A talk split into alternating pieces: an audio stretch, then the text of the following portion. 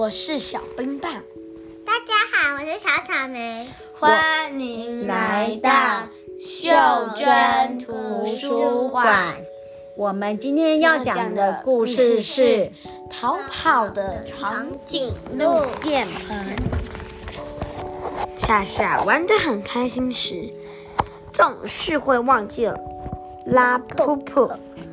妈妈每次催促他时，他都会有许多借口。等一下，搭完积木就去，看完电视就去。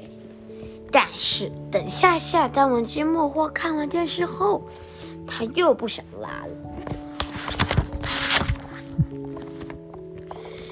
妈妈只好给夏夏买了一个长颈鹿便盆，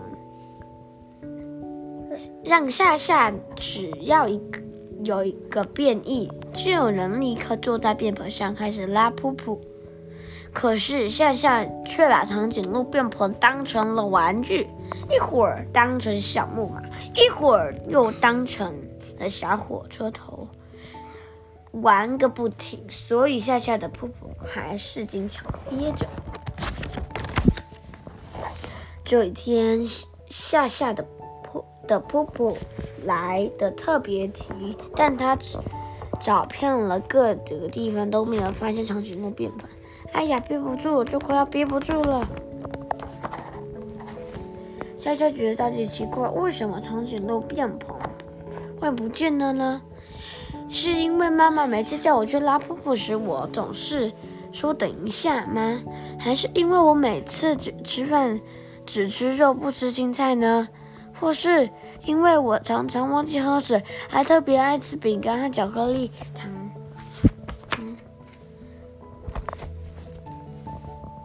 你看到我的长颈鹿便盆吗？了吗？夏夏急急匆匆的去问马桶先生。马桶先生是长颈鹿便盆的好朋友，每次他都会收下长颈鹿便盆，运送过来的噗噗，并快速的冲掉。马桶先生有点不情愿的说：“最近长颈鹿便盆常常说你拉噗噗硬邦邦的，砸得他的好痛。他还说你拉噗噗总是拉很久，拉得都快要喘不过气了。我猜。”他是悄悄的逃跑了。笑笑脸红了，他确实觉得最近拉噗噗很费劲，但他真没想到长颈鹿便盆会逃走。上次他送过来的瀑布差点儿堵塞马桶，我怎么办？堵塞马桶啊？没关系，我用了很多水才把瀑布冲走。我还从没见过硬的像石头一样的瀑布呢。虽然马桶先生没完了的抱怨起来，但他总是算让夏夏拉住。上完厕所后，全家一起帮夏夏找长颈鹿便盆，总算在床底下找到了。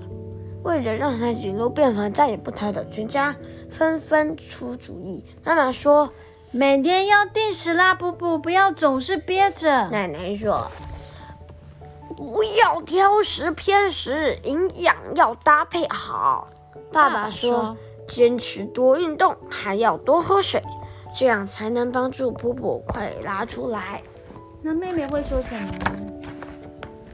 那夏夏。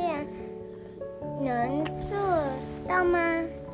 长颈鹿便盆有点担忧，硬硬的噗噗还会把砸伤它吗？夏夏拍着胸膛保证一定会做到。妈妈的督促下，夏夏签了保证书。于是全家总动员开始了。今天拉噗噗了吗？变成妈妈的口头禅。安娜也给夏夏订了科学食谱，既要吃肉也要吃菜，保证定时的纤维摄入，哪怕夏夏不爱吃的红薯也得吃。爸爸还带他小夏夏去跑步、做体操、玩游戏。夏夏再也不会长时间守在电视机前面看没前没完没了的看他的卡通片。当然，只要夏夏想要拉噗噗了，长颈鹿便本就会马上出现在他面前。一开始，夏夏还经常忘记拉噗噗，但妈妈很有一个有一个办法，她和夏夏一起做了定积表积分表嘛，只要拉了噗噗，就可以得到一朵小红花。小红花钻。它的数量还可以换取玩具呢。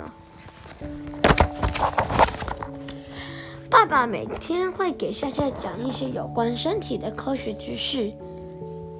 夏夏掌握了越来越多与身体的关系的秘密。原来是食物被嘴巴吞下去后，沿着食道进入胃，经过小肠和大肠，最后从肛门里排出。精神消化过的剩下的食物残渣都会变噗噗拉出来。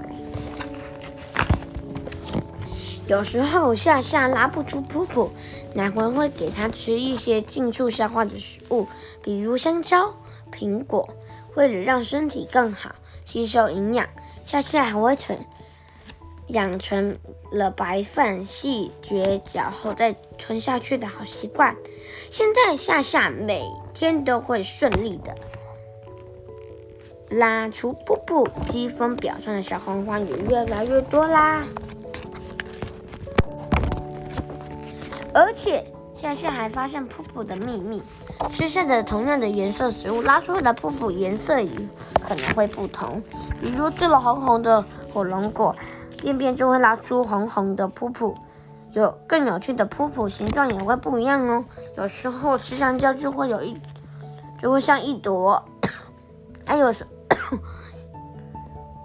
还有时像披披萨饼，黏糊糊一大坨，好臭哟！现在长颈鹿变朋也不再逃跑了，它喜欢看下下软软的松黄色的香蕉便便。马桶先生也很欢迎这样的便便，这样也不用担心自己被堵塞了。